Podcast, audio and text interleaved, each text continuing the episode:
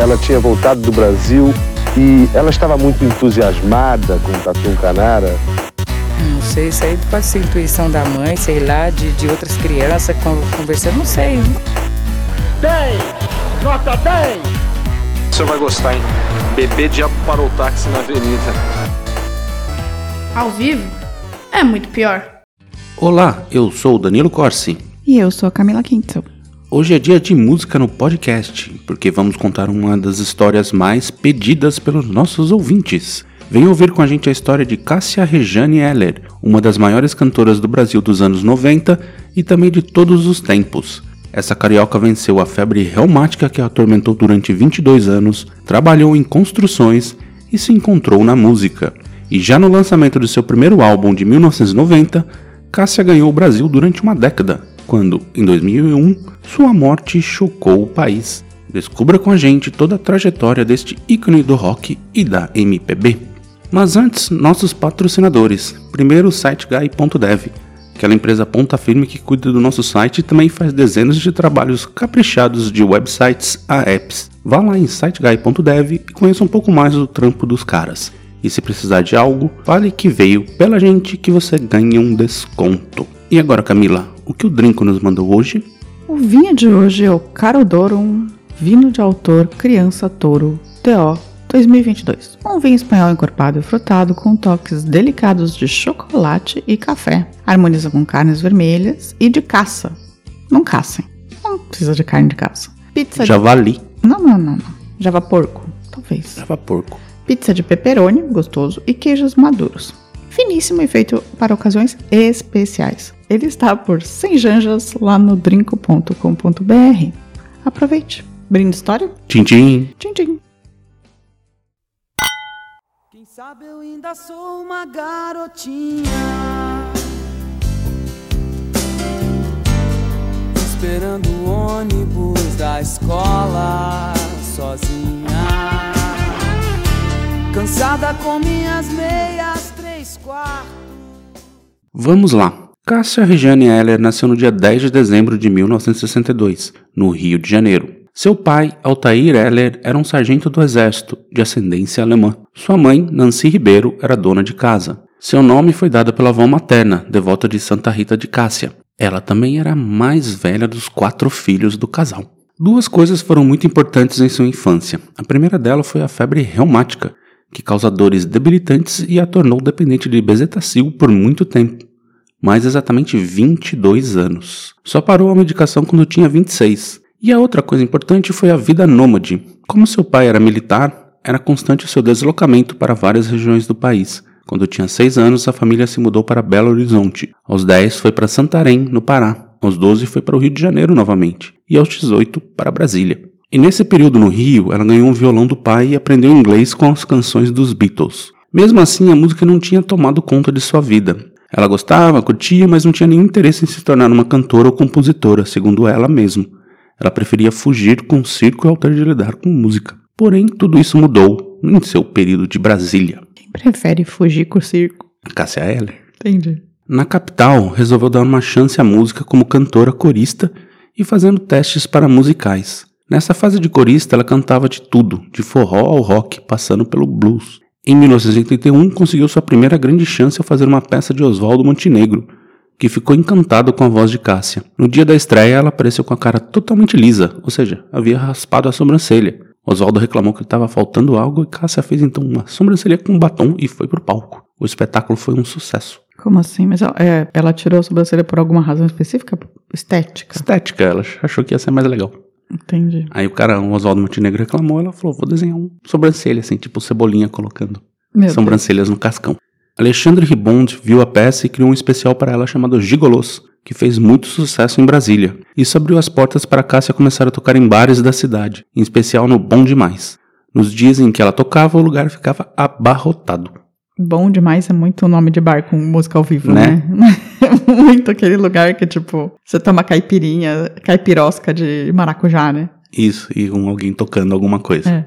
Mas aí ela resolveu tirar um sabático e aos 19 anos se mudou novamente para Belo Horizonte, onde fez de tudo, foi inclusive servente de pedreiro, assentando tijolos e fazendo massa. Depois de um ano, voltou para o Distrito Federal para substituir uma amiga no Ministério da Agricultura como secretária. Imagina a cena de Cássia Eller, a secretária. Não durou três dias na função. Daí decidiu ficar na música de vez, tocando em bares. Ela foi para Belo Horizonte não por uma razão específica, não foi para estudar, para nada. não, ela ela foi, foi, tipo, viver é, em Belo Horizonte. Tinha enchido o saco de, de ficar tocando em bar, falou, ah, vou pra BH ver o que acontece. Aí ela fez de tudo um pouco lá.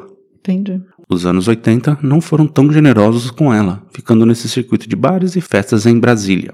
Em 87, ela começou um relacionamento com a cantora Janete Dornelas, mas não durou muito. E conheceu também Maria Eugênia, que na época tinha um namorado, e Cássia tinha uma outra namorada que tinha o apelido de Banana. Mas é aquelas coisas, né? Deu liga entre as duas. Tá, Banana era a namorada da Cássia. Ela começou com a Janete, Nome sem nome. É, só, Só só, conhecida como banana. Pelo menos eu não consegui achar o nome real dela. Em 1988, ela e Maria Eugênia foram para São Paulo tentar a sorte. A cidade também não foi muito receptiva com Cássia, mas foi ali que ela gravou por enquanto, de Renato Russo, em uma demo. Seu tio Wanderson Heller levou a fita Polygram que resolveu apostar na artista, colocando-a para participar de um disco de Wagner Tiso, no comecinho de 1990. Como a Poligram era no Rio, Cássia voltou à sua cidade natal, onde foi morar numa casa com seu tio e mais uma galera, num clima bem novos baianos, cheio de drogas, rock e putaria. Ainda que lá em Brasília ela já usasse drogas, em especial cocaína, essa fase o uso era muito mais constante, o que fez a Maria Eugênia até considerar sair de lá e voltar para a capital. Mas deu tudo certo. Então esse tio era irmão do pai dela. Isso. E aí então o Altair era o cara, O Milico, o certinho, e aí o outro era o, o musiqueiro. o loucura. Entendi. Em 1990 também trouxe seu primeiro álbum, Cássia Eller. Depois do mega sucesso do lançamento do primeiro disco de Marisa Monte, as gravadoras estavam sedentas por algo similar, e Cássia foi escolhida pela Polygram. Por enquanto, foi seu grande sucesso do disco, mas no final ele não foi assim tão grande quanto apostavam. Lembra de Por Enquanto, Camila? Não lembro. Então vamos ouvir um trechinho. Mudaram as estações, nada mudou. Mas eu sei que alguma coisa aconteceu. Tá tudo assim, tão diferente. Rapidinho, em 1992, chega o segundo álbum, O Marginal, que foi considerado bem alternativo. Mas esse disco tem a canção Eles, uma parceria de Cássia com Luiz Pinheiro e Tavinho Fialho, baixista de sua banda e um personagem bem importante daqui pra frente. Neste ano, ela também dividiu os vocais com Edson Cordeiro na canção A Rainha da Noite I Can Get No Satisfaction, no aclamado disco do cantor.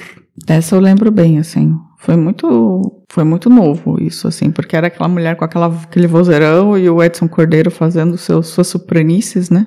Não, mas é um- uma bela música. É, não, uma boa versão.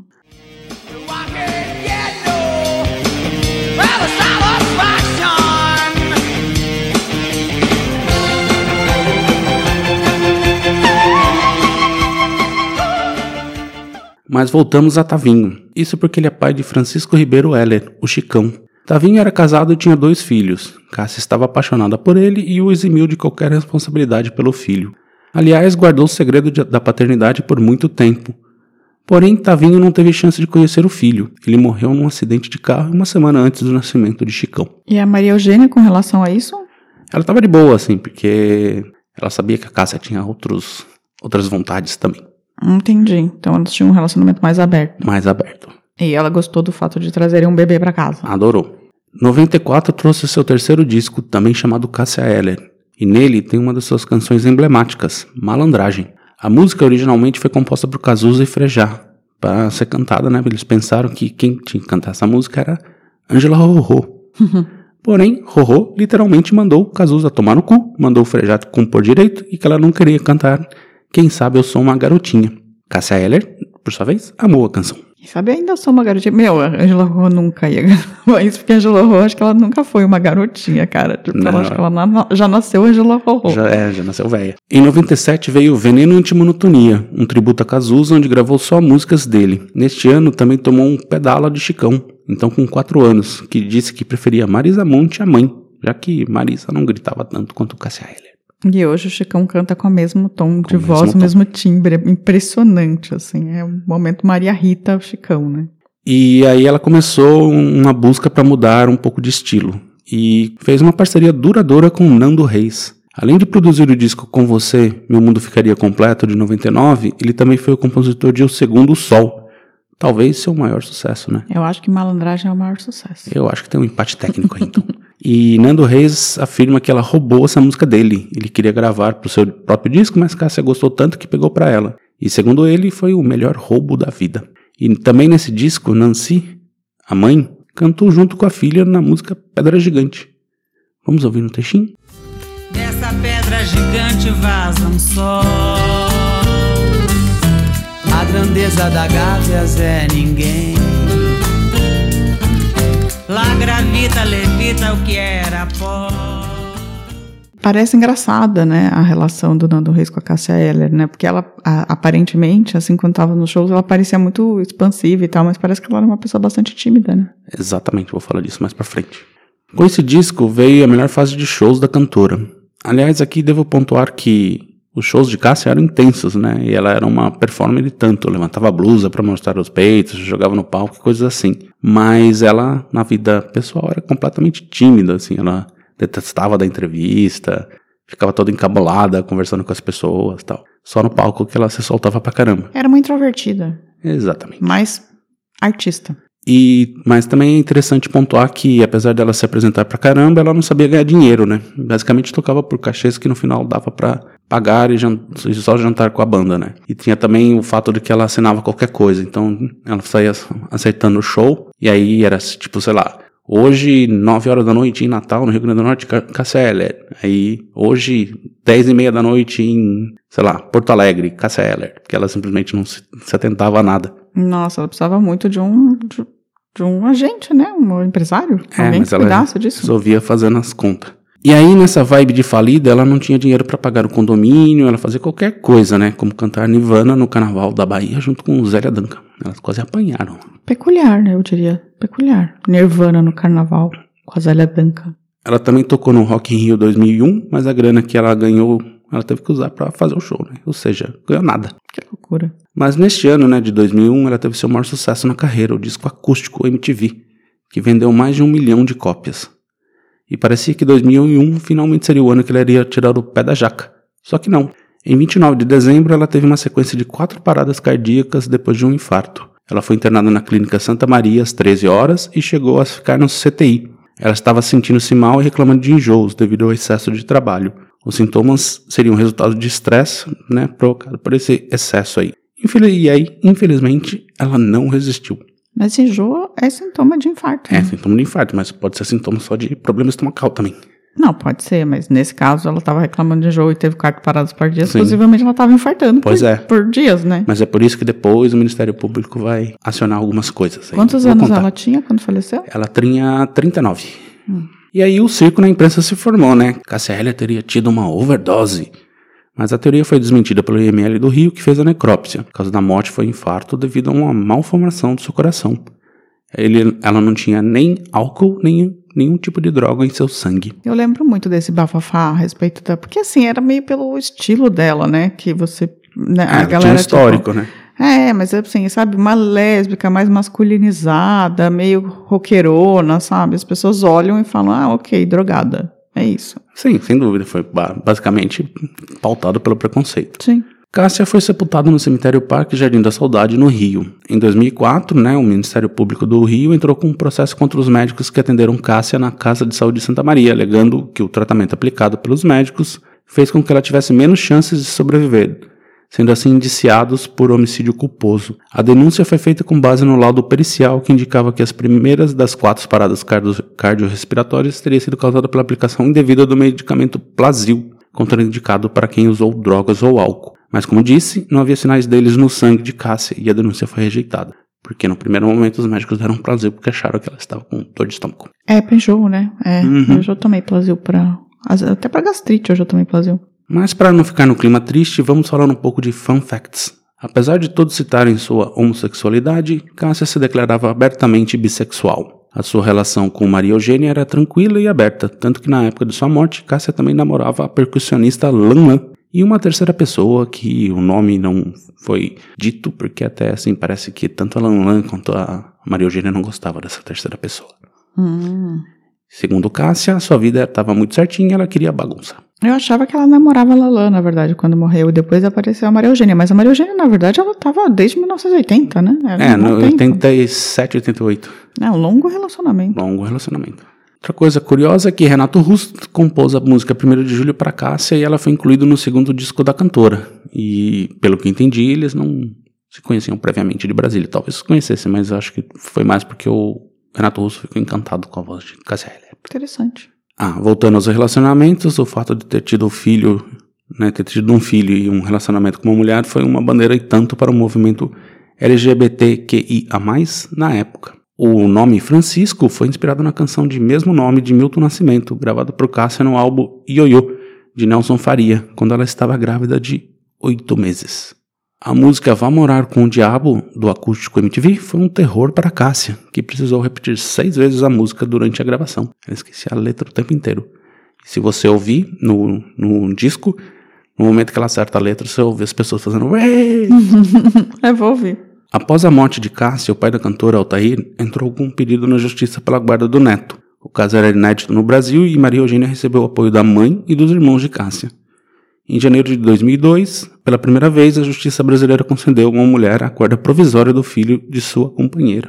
Em 31 de outubro de 2002, em decisão inédita também, a justiça concedeu a Maria Eugênia a tutela definitiva de Francisco. E assim como os pais, né, Chicão também é músico e adotou o nome artístico de Chico Chico. Excelente músico, inclusive. Eu preciso também ouvir mais Chico Chico. É mais. Eu acho incrível o timbre dele, assim, fico impressionado. Parecido com a mãe. Nossa, muito. Mais dois discos póstumos foram lançados. 10 de dezembro de 2002, onde Nando Reis produziu a partir de registro de voz e violão de Cássia. E, por fim, Cássia Eller e Vitor Bignoli, em Blues, de 2022. Esse disco eu não tinha muita informação não, então vou ficar devendo. Ah, também tem que dizer que a Cássia era absolutamente apaixonada pelo Atlético Mineiro. Colocava o escudo do time nos seus instrumentos e usava camisetas do, do clube em shows e por aí vai. Inclusive, ela iria receber o prêmio Galo de Prata, concedido aos maiores torcedores do Atlético, mas faleceu antes. Sua mãe recebeu em seu nome. Bom, e aí, Camila? Você já conhecia a história de Cássia Heller? Era fã? Olha, eu não era particularmente fã da Cássia Eller, não. Aliás, é uma falha minha. Eu acho que eu preciso ouvir mais Cássia Eller. Assim, eu só conheço os sucessos mesmo, os mais pops. Eu acho que eu preciso ouvir os discos dela. Não, fosse- não são tantos, né? Não, acho que são. Ela morreu É, super jovem. perdi a conta aqui. Mas assim, super talentosa. Mulher, um timbre maravilhoso, um jeito de cantar maravilhoso, assim. Acho que vale a pena ouvir mais até. Foi uma falha minha de não, não ouvir tanto. É isso aí, ouçam Heller. Mas agora a gente vai dar uma pausa e vamos pro recadinho. rien de rien. Non, je ne regrette rien, ni le bien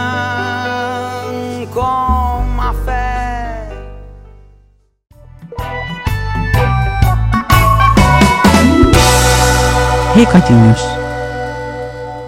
Camila, se alguém é muito fã de Heller e quiser contar pra gente, como faz? Pode mandar um e-mail para contato@muitopior.com.br. Pode também mandar uma mensagem direta pelo Facebook, pelo Instagram, pelo Twitter, ou então deixar um comentário no YouTube ou no nosso site, o muitopior.com.br. Pode ser em áudio ou em texto. Maravilha, maravilha. E agora a gente vai pros recadinhos, né? No episódio de Caso Serrambi, a Glaze Neves volta afirmando que o Thiago lá é o Thiago Brenan. Sim. Esse Thiago aí que tá na mídia, espancador, dono, dono de arma, carai. Em quatro. todo lugar que eu li, não. Mas sei lá, você diz, né? Tô aqui. No episódio, no episódio do Pedrinho Matador, a Andrea Cubas levanta vários pontos ali. Um deles é sobre afundamento de crânio, que, pode, que ninguém chegou a um consenso específico se esse afundamento foi causado pelas agressões do pai, que chutava a barriga da mulher, ou se foi na hora do parto. Uhum. Ela também disse que o Pedrinho já contou várias versões da história do primo e em uma delas ele empurrou e o cara caiu inteiro na máquina e morreu. Depois foi que só o braço que, que ele perdeu só o braço e que o avô socorreu e ele tá vivo. Enfim, tem várias e várias outras coisas assim. Inclusive ela falou também dos desses crimes que muito, muitas pessoas acreditam que ele não era responsável pelos crimes, mas sim assumia vários crimes de detentos assim. É, eu li as duas coisas, André. Na verdade, tanto é que os outros detentos assumiam os crimes dele, porque ele era conhecido como Pedrinho Matador, então as pessoas tinham tanto medo dele que assumiam os crimes dele, quanto como ele já estava condenado há 500 anos lá, então, tipo, ele assumia os crimes. A história dele é complicada, assim, é complicada. Mas, assim, acho que vale a pena conhecer um pouco mais. E a gente vai ficar sabendo mais coisa ainda, né? Porque a morte dele foi muito recente. Sim, em breve deve surgir mais histórias aí. Lá no episódio da tragédia da Chapecoense, o Rafael Souza, de Ouro Branco, em Minas Gerais, falou que pensa que acidentes de avião são trágicos por si só, né? Mas esse foi um pouco pior porque as pessoas conheciam as pessoas que morreram, né? Assim, e aí trouxe um ar pessoal para cada um. É, assim, todo mundo, acho que pior é tipo o time, né? Que eu acho que quem ficou, né? Quem sobreviveu e o resto do time que não estava envolvido, assim, que conhecia todo mundo que morreu, né? Num, acidente, sim, tem esse aspecto, né? Aí no episódio da, da plataforma P36, Andrea Cubas disse que sentiu uma tristezinha ao ouvir a voz de Glória Maria no começo e fica a sugestão de quando a gente fazer um episódio sobre a história da Glória Maria. Vamos fazer, vamos fazer sobre Glória Maria, vamos fazer sobre Gal Costa, mas eu acho que assim, a gente tem que dar um tempinho, assim, porque essas mortes Foi bem recente, né? Tem que esperar um pouco surgir mais coisas. O Juca Chaves morreu nos últimos dias também, nos né? últimos dias. Então. E aí lá no Instagram, no episódio do Pedrinho Matador, a Samantha Costa, que diz assim: apesar da história de vida dele parecer fantasiosa em algumas partes, infelizmente meu avô morreu após cair numa dessas máquinas de morrer em engenharia de cana. Meu Deus. A reação do Pedrinho foi bem extrema, mas pelo jeito era o jeitinho da época. Como assim, gente? Pelo amor de Deus. Sinto muito, Samantha. sinto, muito, aí mesmo. Pelo seu avô. Deve ter sido muito chocante pra sua família. Pois é. Aí no episódio da Chape, ela também falou que, que trabalha com aviação e essa história é revoltante. Pane seca é um erro grosseiro e muita irresponsabilidade. É, assim, é absurdo. Eu diria que eu chamaria de assassinato se o cara não tivesse dentro, né? Pois é. Mas, então, mas foi absurdo, assim, total.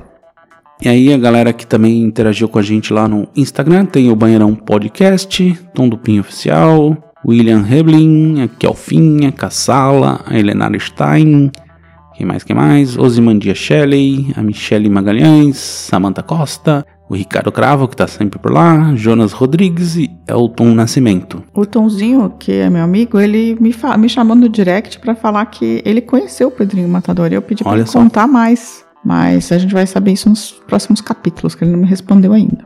Lá no Twitter, o Miranda Priestley falou que serial killers ou me dão ódio, ou espanto, ou tristeza. Pedrinho foi o tipo que me deu uma tristeza enorme. O show que a mídia tentou fazer em torno dele foi nojento. Então, eu acho que ele não foi um serial killer. Não entra nessa categoria. Ele foi um, um matador, assim, sabe? Um matador. E aí, nesse caso, eu também eu fico um pouco triste, porque é aquela coisa da natureza, né? Ele é mal ou ele, o entorno dele de violência fez com que ele se tornasse assim? Eu acho que é um pouco dos dois no caso dele, mas o entorno contou muito, assim. Muito, muito. E aí é isso. Você tem alguma coisa aí? Eu tenho, eu tenho que mandar um beijo pra Mari Coan, Mariana Coan, que falou que tá ouvindo vários episódios nossos, então um beijinho pra você. Um beijinho também pra Coquecha AID, o Ecobinhos, que também sempre ouve, sempre comenta os episódios e fala sobre você. Temos que falar do nosso núcleo Terra Nostra. Né, o trio Firenze. Referência. O trio Firenze é da Panarello, Picchigliani Giancarlo. e Giancarlo. Então, é um beijo, um bacio pro trio Firenze, Terra Nostra. É isso. Mais alguma coisa? Não, só isso. Então, semana que vem estaremos de volta. Um beijo. Tchau, tchau. Tchau. Ao vivo é muito pior. Esse episódio é um oferecimento de trinco.com.br e siteguy.dev.